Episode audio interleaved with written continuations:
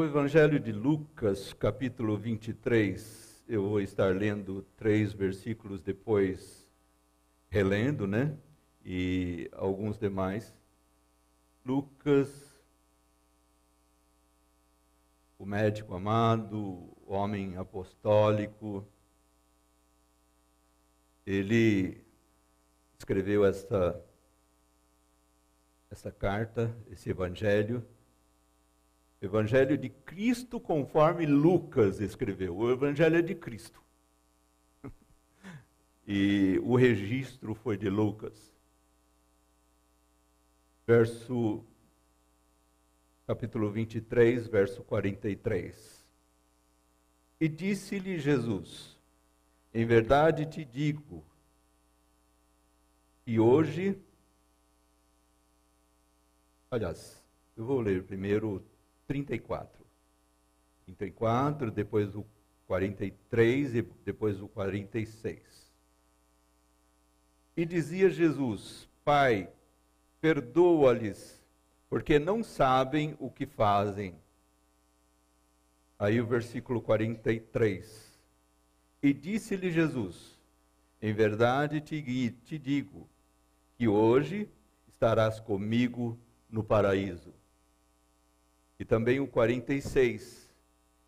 E clamando Jesus com grande voz, disse: Pai, nas tuas mãos entrego o meu espírito. E havendo disto isto, expirou. Oremos novamente. Senhor Deus e Pai, nós nos colocamos na tua presença nesta manhã com o propósito de te adorar, de te louvar, de te glorificar através deste culto de adoração. E agora, no momento da explanação da palavra, da meditação na palavra, na Bíblia Sagrada, queremos pedir que o Senhor nos esclareça, nos ilumine, que o Senhor nos faça compreender a profundidade da, da morte de Cristo na cruz, dessa mensagem do Evangelho tão preciosa. Nós te louvamos por tudo, em nome de Jesus. Amém. Amém. Na verdade, Lucas, um dos evangelhos chamados sinóticos, evangelhos sinóticos são os três, né? É, o evangelho de Mateus, Marcos e Lucas. É, por que sinótico, né? Porque eles tinham a mesma ótica ao narrar os fatos. Eles viam Jesus uma, em, em apertada síntese, como dizem os advogados, né? Eles viam Jesus é, como uma pessoa humana com ações milagrosas, enquanto que João, o quarto evangelho, né, o quarto registro do evangelho de Cristo, ele via Jesus como o Messias de caráter divino. E todos os quatro narraram a morte de Cristo na cruz. Amém? E desses evangelhos nós extraímos as palavras que Cristo pronunciou na cruz, quando ele estava na cruz do Calvário, o que ele disse quando estava na cruz. É, vejamos o cenário. Nós vimos hoje uma exposição né, dos adolescentes, dos, e ficou muito claro assim é, os momentos importantes da, da morte de Cristo e da ressurreição também, fazendo menção da ressurreição de Cristo. Vejamos o cenário então. Nós vamos fazer aqui algumas narrativas, citando versículos. E Jesus sabia que o, o propósito dele, ele, ele conhecia, ele tinha consciência que o propósito dele era morrer na cruz. Amém, irmãos? O propósito dele era vir a esse mundo morrer pelos nossos pecados. Ele tinha plena consciência disso. Em que pese o seu ministério por três anos, ele curava os enfermos, né? ele dava vista aos cegos, ressuscitava mortos e ensinou né, o Evangelho, pregou o Evangelho. Mas o re, real propósito de Jesus aqui na cruz, aqui na, nesse mundo, era de fato morrer na cruz do Calvário. Ele não perdia de vista, ele tinha essa consciência da agenda traçada no céu. Isso foi traçado lá no plano da salvação. Isso foi traçado há muitos anos atrás, esse plano da salvação, e que muita gente não compreende o plano da salvação. Muita gente ainda não compreendeu o plano eh, que Deus traçou para providenciar o perdão dos nossos pecados e a nossa salvação. Nós estávamos numa posição de inimigos de Deus, porque o pecado é um muro que separa o pecador do Criador, do Deus Santo e Poderoso. E nós estávamos numa posição de inimigos de Deus. E o próprio Deus traçou um plano, a Trindade Sagrada traçou um plano, e desse plano Jesus tinha plena consciência. Tanto, tanto é que ele alertou os discípulos por três vezes que era necessário que ele subisse para Jerusalém, que, esse, que ele fosse traído, que ele fosse preso, que ele fosse morto, crucificado, mas, porém, apesar de tudo, ele ressuscitasse ao terceiro dia. Ele deixava bem claro isso, não deixava os discípulos enganados sobre isso, não perdia de vista isso. E chegou o dia, o fatídico dia, dele subir para Jerusalém. Ele então pede aos seus discípulos que vá à frente, arrumar um lugar para a celebração da Páscoa. Eles estavam naquela semana, era a semana da celebração da festa religiosa mais importante dos judeus. Era uma, uma festa tão importante que a cidade de Jerusalém ela é, quintuplicava, cinco vezes mais eram o, o, as pessoas que uh, estavam ali fervilhando nas ruas estreitas da cidade de Jerusalém. Era muita gente ali e Jesus então entendeu que aquele era o momento de subir para Jerusalém.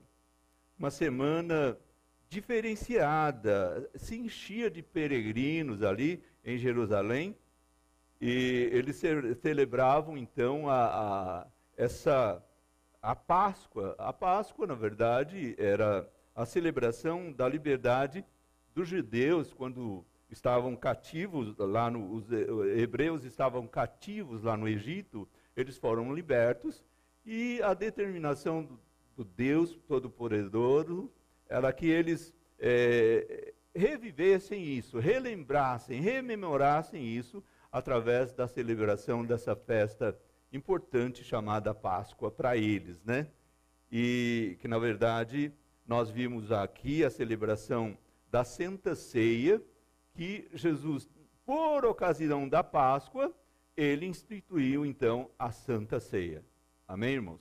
Jesus subiu para Jerusalém e por volta das seis horas da tarde, existe uma cronologia que os historiadores, estudiosos, traçam né, é, o horário, o relógio né, é, do sofrimento de Jesus. Eles traçam que por volta de seis horas, Jesus estava reunido ali no cenáculo. O cenáculo era um, é, uma grande sala de refeições no andar superior, superior das casas. E Jesus estava ali no cenáculo. E às seis horas da tarde, mais ou menos, ele lavava então os pés dos discípulos, demonstrando ali, com essa atitude, que ele, como mestre, veio para servir, demonstrando ali que eh, não há nada mais importante ao passar por essa vida senão servir. Amém, irmãos? Não há nada mais importante nessa vida senão dedicar a sua vida a servir os outros.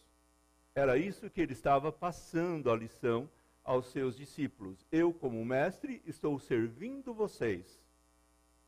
Jesus estava passando essa mensagem e fica essa mensagem também para nós. Né?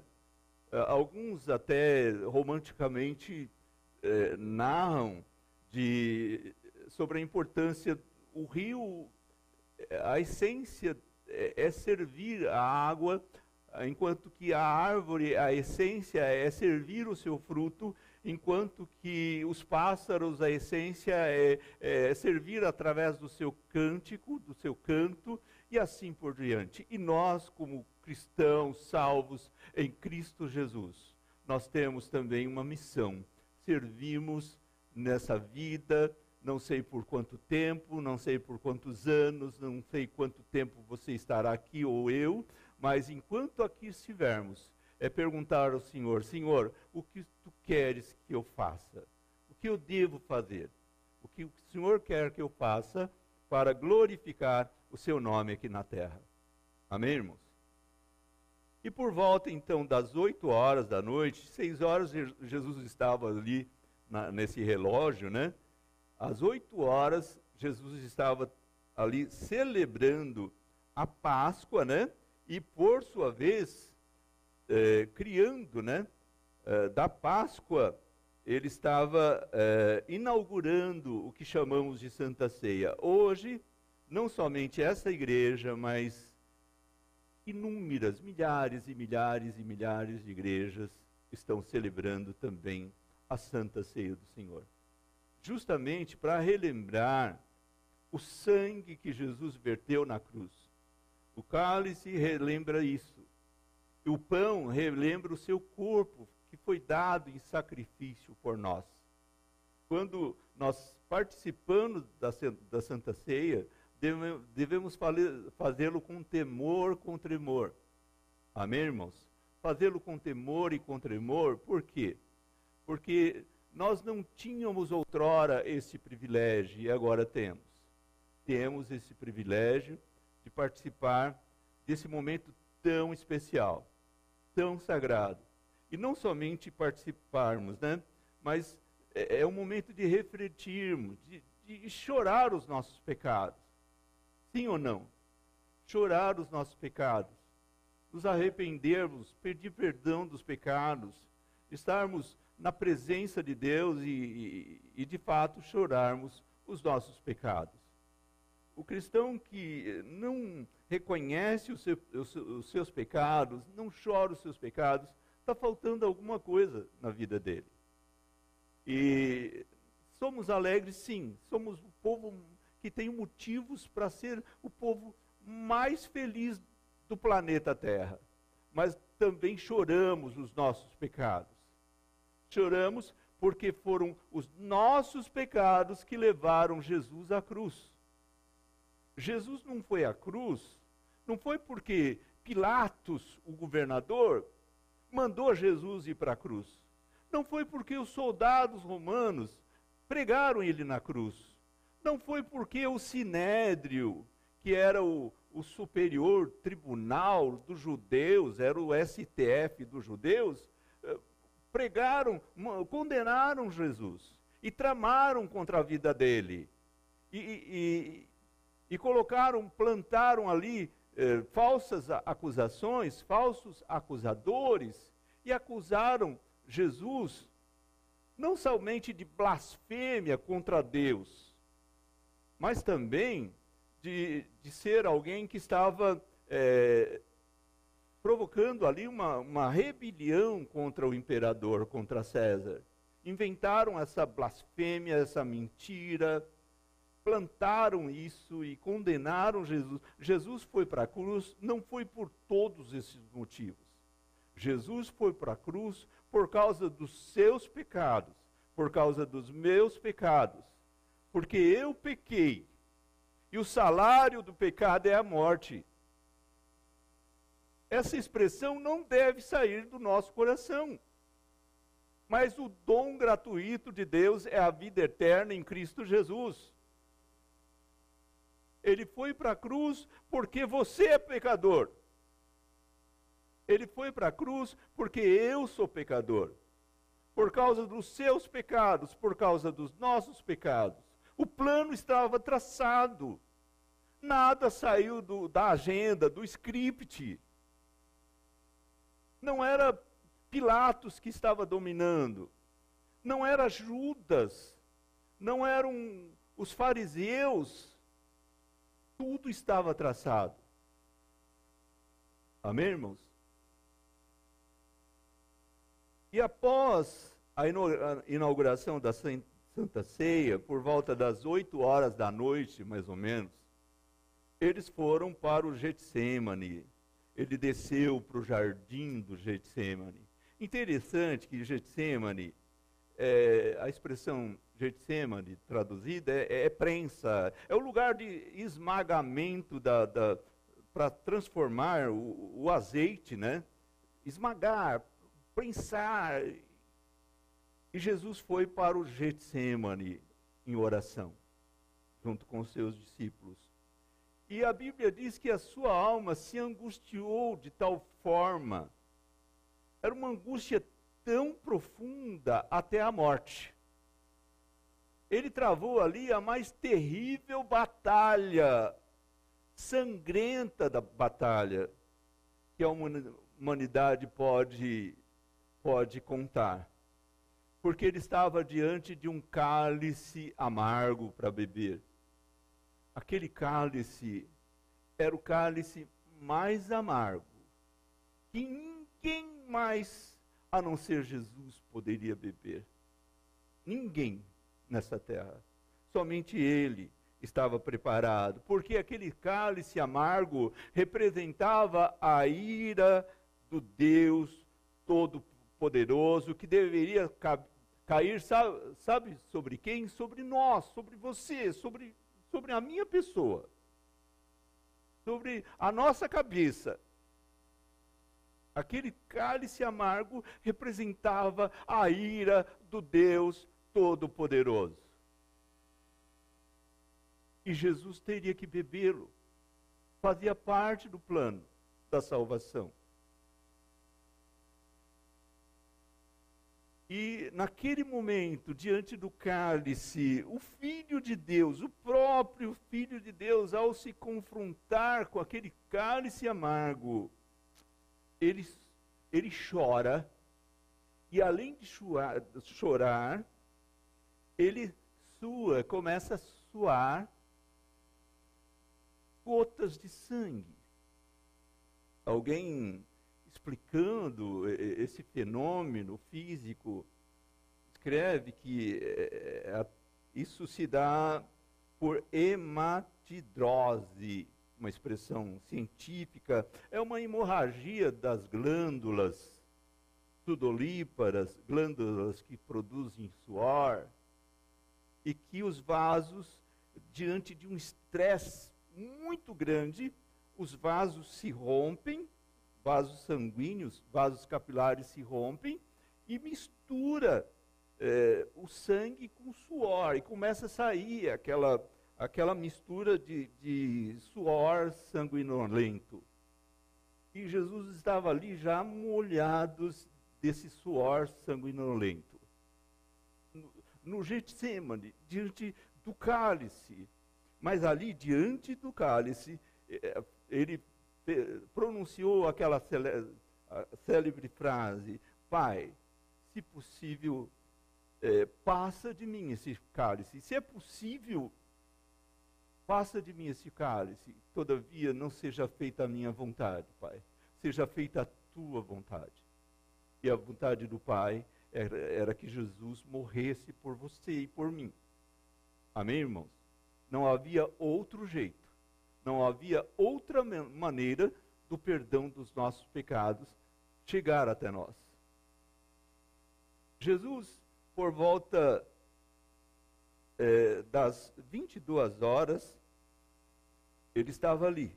Então, no Getsemane, nessa experiência dolorosa. E depois ele foi levado preso. Chegaram ali os traidores, né, o traidor, juntamente com soldados e foi levado preso e foi para o Sinédrio. E ali no Sinédrio houve ali uma certa conspiração, né? E acabaram pela manhã mandando Jesus para as autoridades romanas.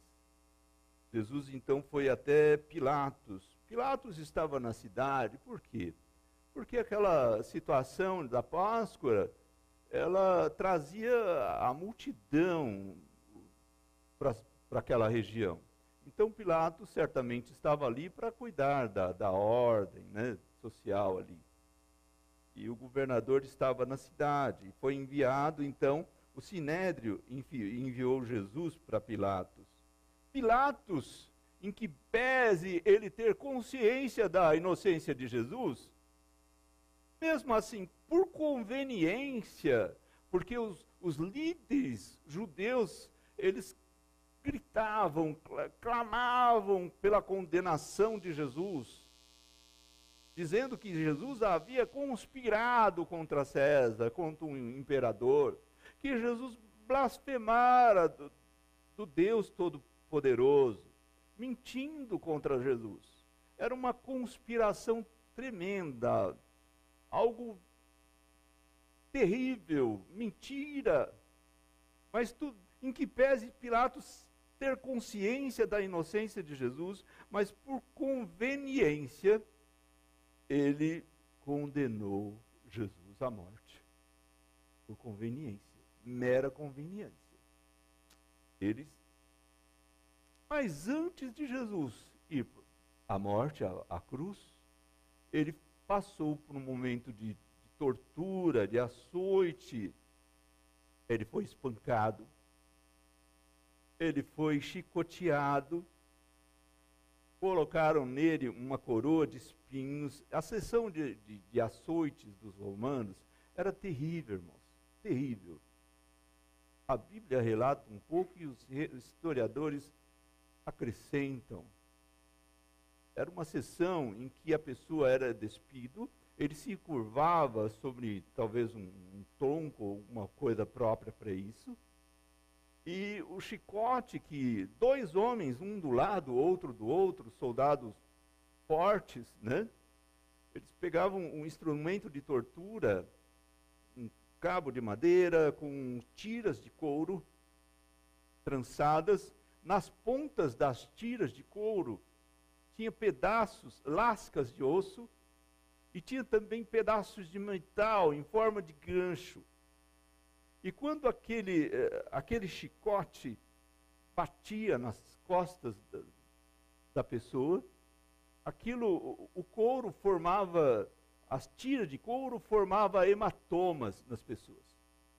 E por outro lado, o gancho arrancava a pele, arrancava lascas de carne e a pessoa ficava em, em carne viva às vezes até aparecendo os órgãos internos. Aquilo deformava o corpo inteiro, tornava a pessoa numa plasta de sangue. A pessoa era uma plasta de sangue. E o rosto desfigurava tudo. Desfigurava tudo. Jesus estava desfigurado, totalmente. Haja vista que Isaías, ele que viu Jesus, ele viu Jesus profeticamente, ele escreveu: nenhuma beleza víamos para que o desejássemos. Não tinha nada de belo ali. Era horrível. Eh, Isaías escreveu: homem de quem os homens escondiam o rosto, virava o rosto. Quando você vê uma cena terrível, como o pastor André citou, que hoje, essa semana ocorreu, imagina uma cena dessa, não dá coragem de olhar. As pessoas escondiam o rosto. E Jesus estava ali, uma verdadeira plasta de sangue. Todo retalhado, todo cortado. E depois de, dos açoites, Olha, e não era raro a pessoa morrer antes de ser crucificado. Não era raro, não. Só desses açoites. Ele foi depois esmurrado, espancado. Ele foi cuspido. Cuspiam, imagina cuspir no seu rosto. Afronta. Fizeram até um, uma espécie de um teatrinho ali pegaram uma, uma veste, colocaram sobre o ombro de Jesus, deram-lhe um, uma cana bateram na cabeça dele uma cana representando um cetro de rei, porque Jesus tinha ali, a, alguém dizia ele, que ele se dizia rei dos judeus. Mandaram tecer uma coroa de espinhos, espinhos grandes e, e, e, retorcidos, de tal forma que quando espetava, aquilo não saía mais. Para sair tinha que rasgar. Enfiaram a coroa de espinho na cabeça de Jesus. Espancaram. E aí, de, depois que vestiram isso nele, os soldados, depois de, de toda essa sessão de, de açoite,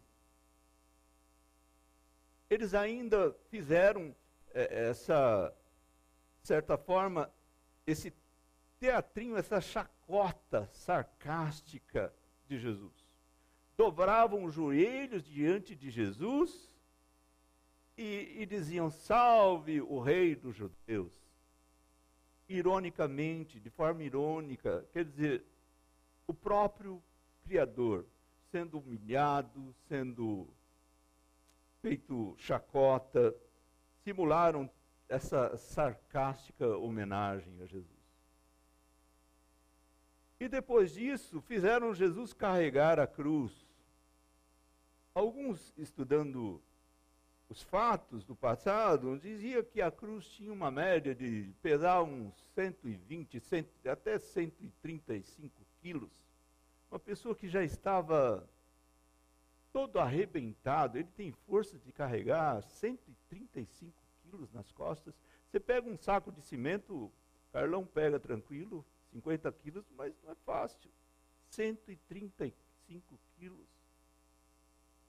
Carregando, arrastando naquelas ruas estreitas, apinhada de gente. Imagina a cena. A cena, as ruas estreitas, apinhadas de gente, de povo vindo de todo lugar. E Jesus carregando a cruz e todo mundo querendo saber, tudo queria saber, quer saber, quer saber, quer saber. E algumas mulheres chorando, e Jesus dizia: Não chorem por mim, não. Chore pelos vossos filhos. Chore pelos vossos filhos.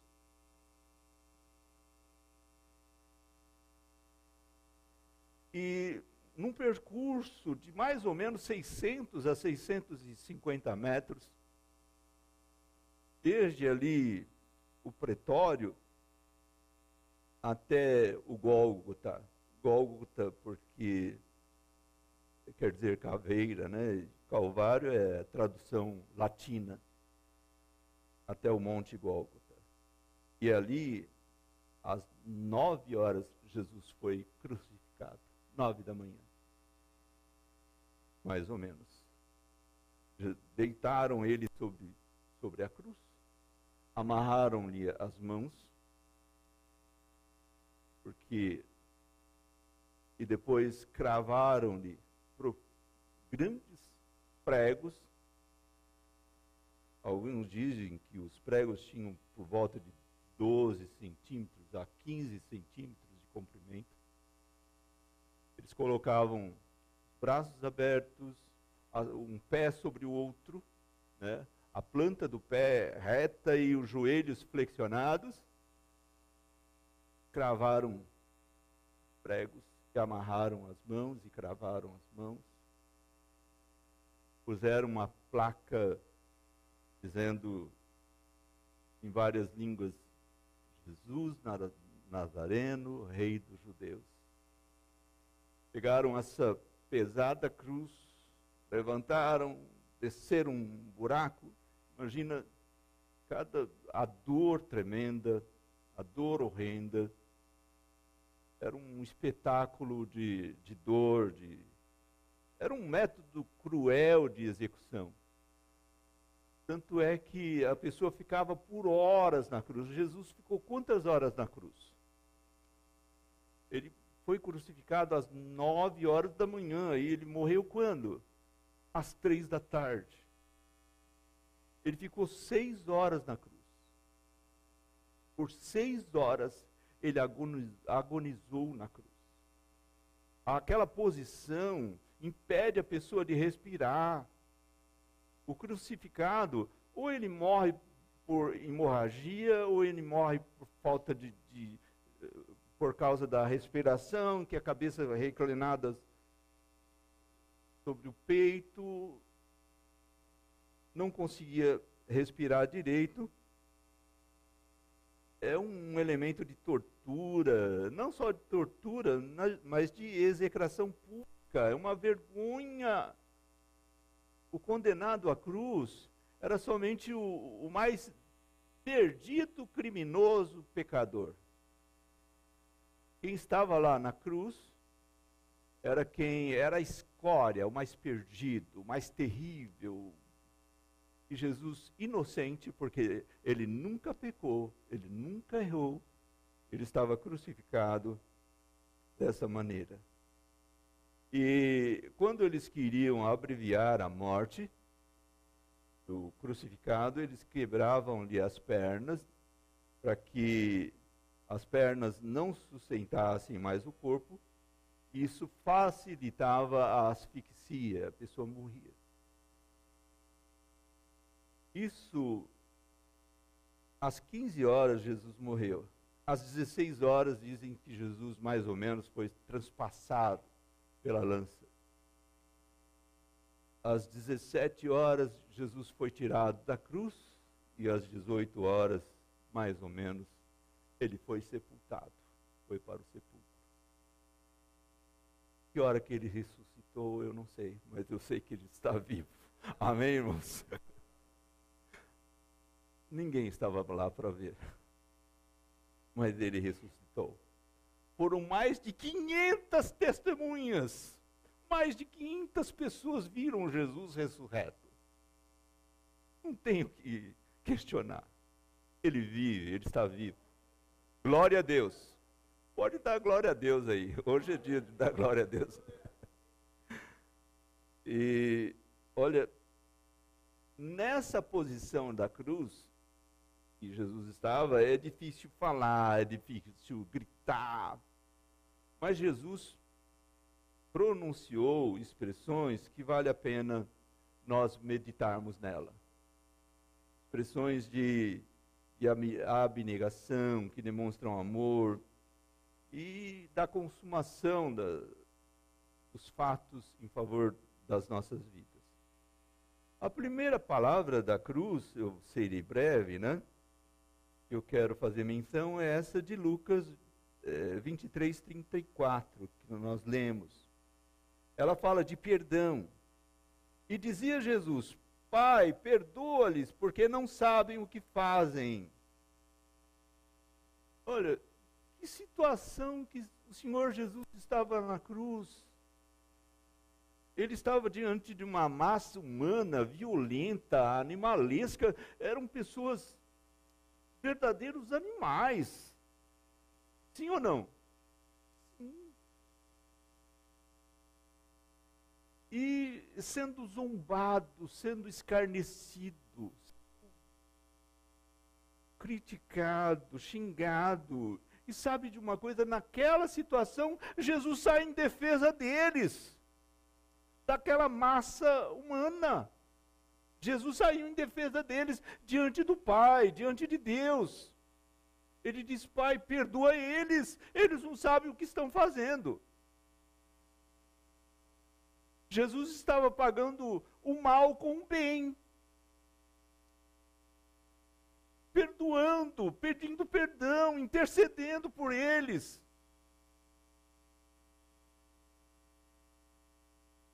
Expressando ali o seu amor, seu profundo amor. E se Jesus, naquela situação, sendo injustiçado, ele sai em defesa dos seus algozes. Meu Deus, você consegue compreender isso? Consegue entender isso? Eu não consigo entender. Eu não consigo entender. Agora, sabe de uma coisa? Que direito você tem de não perdoar alguém diante disso? Você tem esse direito? de nutrir mágoa no seu coração? Você tem esse direito? Ah, eu não perdoo fulano, não. Não perdoo o ciclano.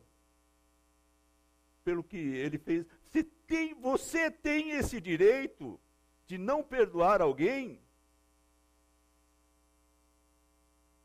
E nutrir mágoa no seu coração contra essa pessoa diante disso?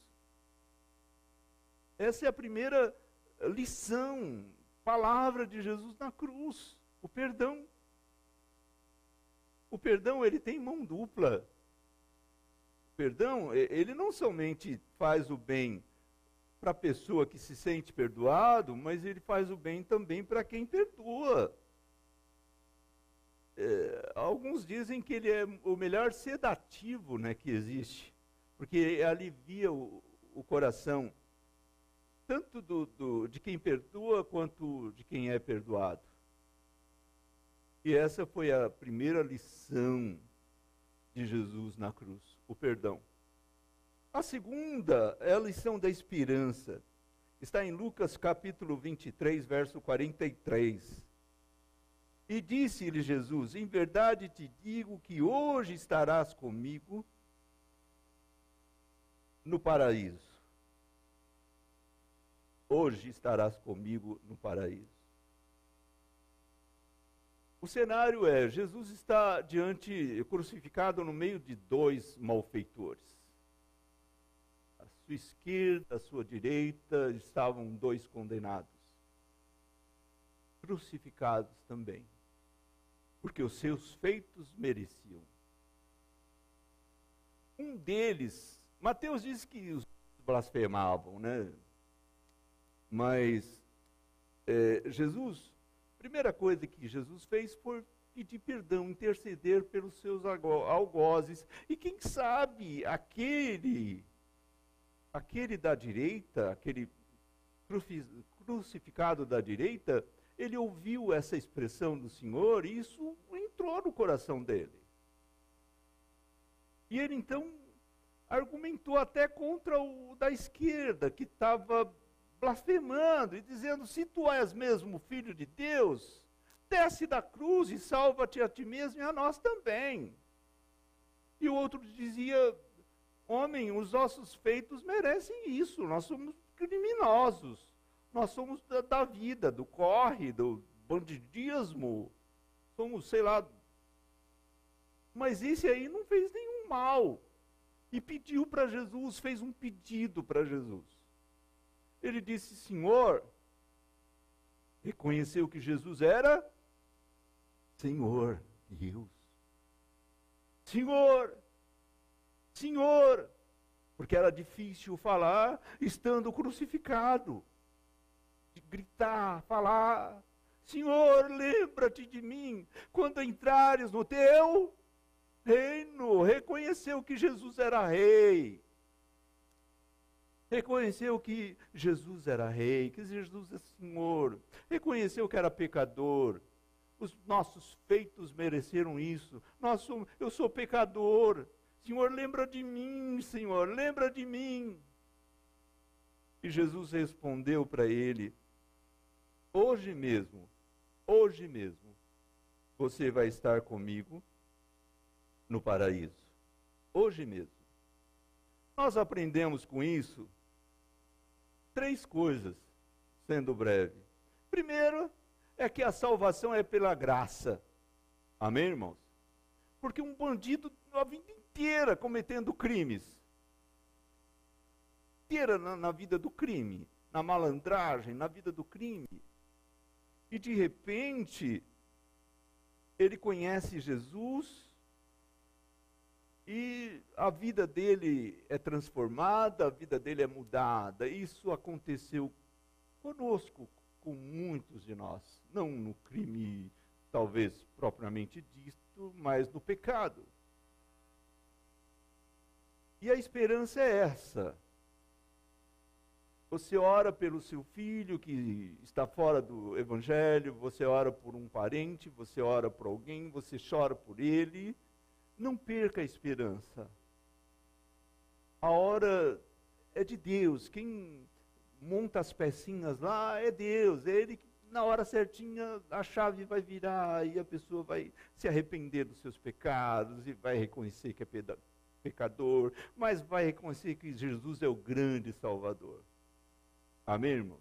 Essa semana mesmo nós tivemos uma prova, nós glorificamos a Deus lá em casa de alguém que, olha, Deus fez um milagre tão grande, a pessoa hoje está convertida, convertida, a pessoa estava convertida, a pessoa foi na igreja sexta-feira, que teve culto na igreja dela, e falou para nós, olha, eu, eu me vi ali, eu me vi, a pessoa disse o seguinte, olha, na narrativa de Jesus na cruz, com, entre os dois malfeitores, eu me vi entre, primeiro, o malfeitor que não re, reconhecia Jesus, mas eh, a minha vida também, e depois a fase que eu reco, reconheci Jesus e chorei meus pecados. Então, olha, não perca a esperança, não perca a esperança. Um dia, no tempo certo, a salvação virá para essa pessoa a quem tanto você ama. Ore por ela. Peça a Deus por ela. Amém, irmãos? Segunda coisa, a salvação é imediata. Hoje mesmo estarás comigo no, no paraíso. Não é depois que você passar pela reencarnação 10, 20 vezes. Não é depois que você passar pelo purgatório a salvação é imediata, hoje mesmo você estará comigo no paraíso. Glória a Deus por isso, glória a Deus. E outra coisa que aprendemos, a salvação é estar com Cristo. Porque o paraíso só é bom porque Jesus está lá. Amém, irmãos? Hoje mesmo estarás comigo no paraíso. Então não importa quão distante você esteja do Evangelho, não importa quão profundo você está mergulhado na vida de pecado, mas se um dia você levantar os seus olhos para Cristo e reconhecê-lo como Senhor da sua vida, como Salvador, como aquele que pode lavar a sua alma, purificar a sua alma, e perdoar seu, os seus pecados, certamente você será também salvo em Cristo Jesus. Uma terceira palavra que Jesus falou na cruz, quem registrou foi João, em João 19, 26. João 19, 26 vai estar projetado. Ora, Jesus vendo ali sua mãe e que o discípulo a quem ele amava estava presente, disse à sua mãe: Mulher, eis aí o teu filho. Depois disse ao discípulo: Eis aí a tua mãe. E desde aquela hora, o discípulo a recebeu em sua casa. Isso denota o cuidado que o Senhor Jesus está ensinando, ele cuidando da sua própria mãe. Jesus era o filho primogênito, mais velho. Ele tinha a responsabilidade de cuidar, dar o entendimento aí que José né, já havia falecido e a responsabilidade então era do próprio Jesus. E ele vendo que João era a pessoa mais próxima e tinha condição de cuidar de Maria, sua mãe, ele faz esse pedido. Tanto é que uh, existe Maria, mais tarde, ela foi morar com João, na casa de João, em Éfeso. João cuidou de Maria. Mas que, o que nós aprendemos com essa expressão que Jesus fala, denotando o cuidado que devemos ter? Nós aprendemos que é necessário que cuidemos daqueles que o Senhor coloca sobre nossa responsabilidade. Sim ou não? É necessário que os filhos cuidem dos seus pais. E hoje é tão difícil falar sobre isso, né? Filho cuidar do pai. Dizem lá no, no interior que dez filhos, é, quer dizer, que uma mãe ou é para dez filhos e dez filhos não é para uma mãe. Dizendo assim, olha, uma mãe cuida de dez, mas dez às vezes larga a mãe lá jogada no asilo, nem vai ver a mãe. Vai ver a mãe, não vai ver o pai, não larga lá jogado, larga lá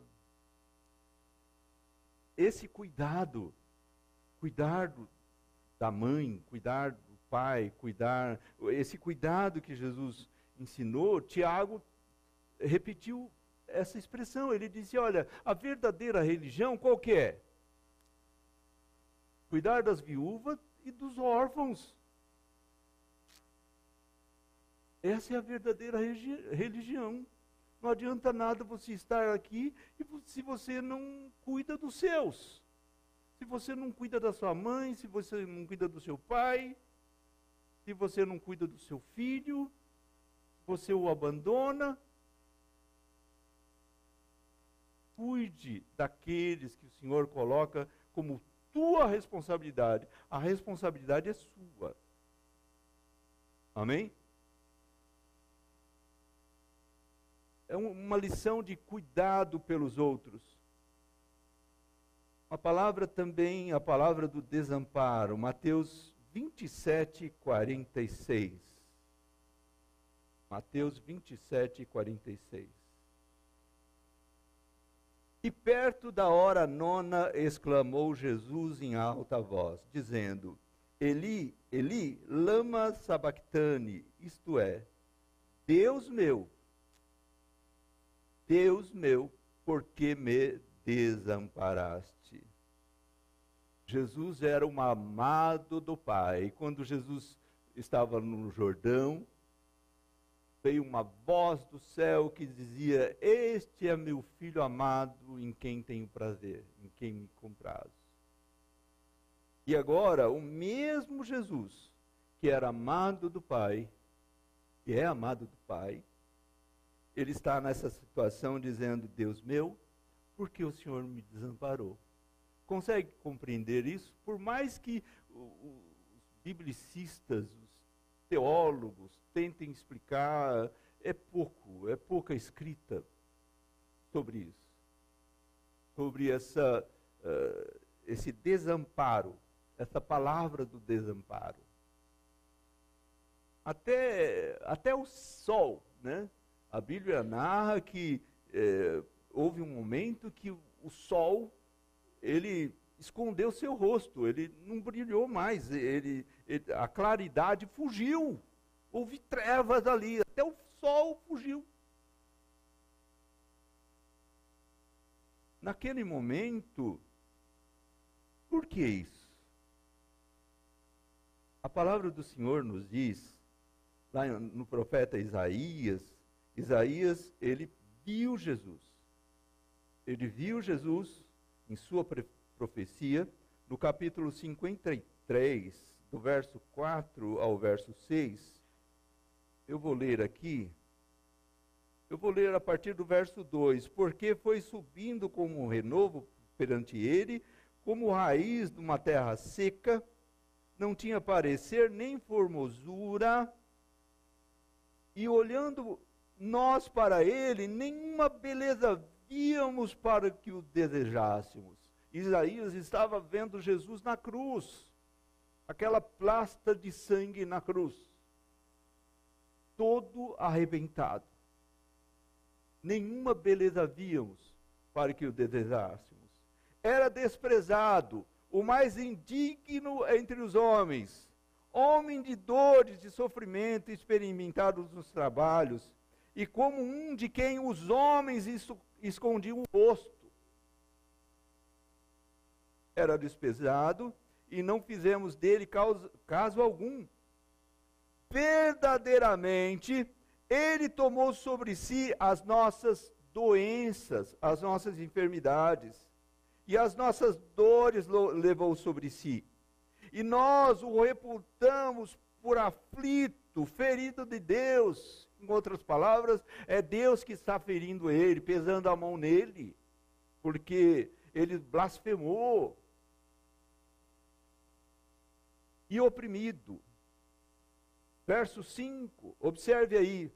Mas ele foi ferido pelas nossas transgressões e moído pelas nossas iniquidades.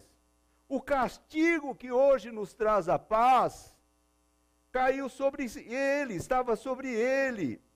E pelas suas pisaduras nós fomos sarados. Todos nós andávamos desgarrados como ovelhas, longe de Deus, cada um se desviava pelo seu caminho. Mas o Senhor fez cair sobre ele a iniquidade de todos nós, o pecado de todos nós. Daí esse desamparo. Jesus sozinho teria que beber esse cálice, sozinho.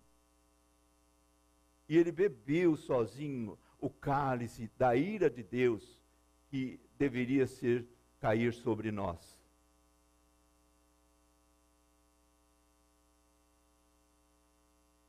a culpa é nossa. Amém, irmãos? Faz-me lembrar da narrativa de um pregador, quando ele disse que teve um sonho. Ele teve um sonho que ele via Jesus sendo açoitado pelos soldados, e no sonho ele quis impedir isso. Quando ele foi impedir o soldado de, de açoitar Jesus, o soldado virou o rosto para ele soldado era ele. O rosto era, era o dele. Em outras palavras, Jesus sofreu tudo isso, ele bebeu esse cálice amargo por causa da ira de Deus que deveria cair sobre você, sobre mim, sobre nós. O castigo que cabia a nós caiu sobre ele. É, a quinta palavra concluindo, quase, a palavra da agonia do sofrimento físico. Está em João capítulo, somente João é quem faz essa, esse registro. João 19, 28. Depois disso, sabendo Jesus que todas as coisas estavam terminadas, para que a escritura se cumprisse, disse: Tenho sede. Veja bem, nos relatos de crucificação, né? Se fala em dores alucinantes, em agonia terrível, cãibras e uma sede terrível também. Dá uma sede terrível. E isso demonstra que o sofrimento de Jesus, ele não era uma ilusão suas dores foram verdadeiras. Alguém pode dizer, ah, mas ele era Jesus, ele podia ali se anular, fazer um milagre de tal forma que ele, ele era homem, homem, 100% homem. As suas dores, seu sofrimento não era uma ilusão, era verdade. Ele tinha sede. E para agravar mais ainda, lhe deram o quê? Quando ele reconheceu o Todo-Poderoso, reconhecendo, tenho sede, lhe deram vinagre. Isto ele demonstrando o quanto a salvação custou. A salvação é pela, pela graça, mas o preço foi caro. Amém, irmãos? O preço foi caro. E aí vem a sexta palavra, a palavra da vitória, está em João 19, 30. 19:30 E quando Jesus tomou o vinagre, disse: Está consumado. Inclinando a cabeça, entregou o espírito. Está consumado. A palavra está consumado no grego, ela aparece como uma expressão tetelestai, tetelestai. Essa palavra, ela era usada quando, por exemplo, um filho recebia uma ordem do pai, uma incumbência, e ele cumpria essa ordem do pai, ele chegava ao pai e dizia: Olha, pai, tetelestai, quer dizer, está consumado, está cumprido, eu já fiz. Está aí, ó. Era usada também quando você comprava um imóvel, algum objeto e, e você pagava lá talvez a última parcela desse objeto, desse imóvel, e eles batiam um carimbo, carimbo do tetelestai, a palavra grega, quer dizer, está pago, está quitado, não deve mais nada, não deve mais nada, não deve nada. É o que Jesus está dizendo na cruz. Você não deve mais nada. Não há mais nada a dever. Daí o entendimento que ele é o, o, o suficiente Salvador. Ele é suficiente. Não precisa acrescentar mais nada para ser salvo. A morte de Cristo é suficiente para salvar, perdoar os teus pecados. E, e também, quando Jesus disse está consumado, nós podemos compreender aí que ele estava no controle de toda a cena. Quem estava no controle não era, como já disse, Pilatos nem ninguém. Nada saiu do plano de Deus profetizado pelos profetas. Nada saiu. Nada saiu da agenda. Nada saiu do script. Jesus não era um coitado nas mãos dos algozes. Jesus estava cumprindo o plano de Deus, bebendo cálice amargo que somente ele poderia beber para que os seus pecados fossem perdoados, para que você fosse purificado através do sangue que derramou na cruz do Calvário. A vida está no sangue. E não há maior amor do que este, do que alguém que dá a sua vida pelo seu amigo. Né? Jesus fez isso. Jesus selou com seu sangue o pacto da nova aliança.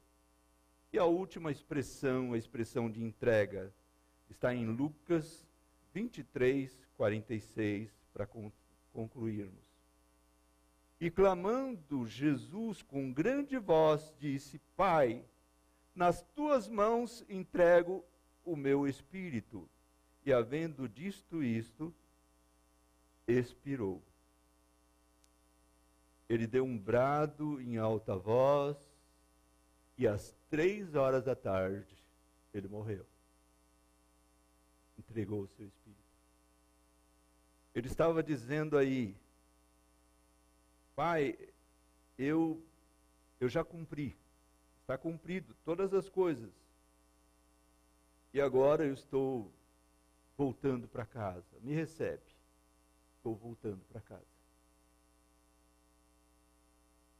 Nós aprendemos com isso que o nosso pecado, ele é horrível.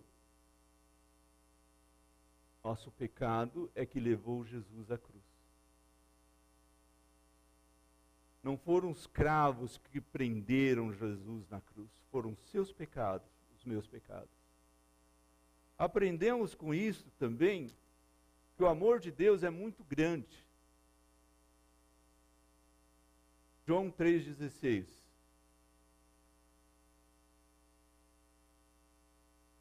João escreveu isso.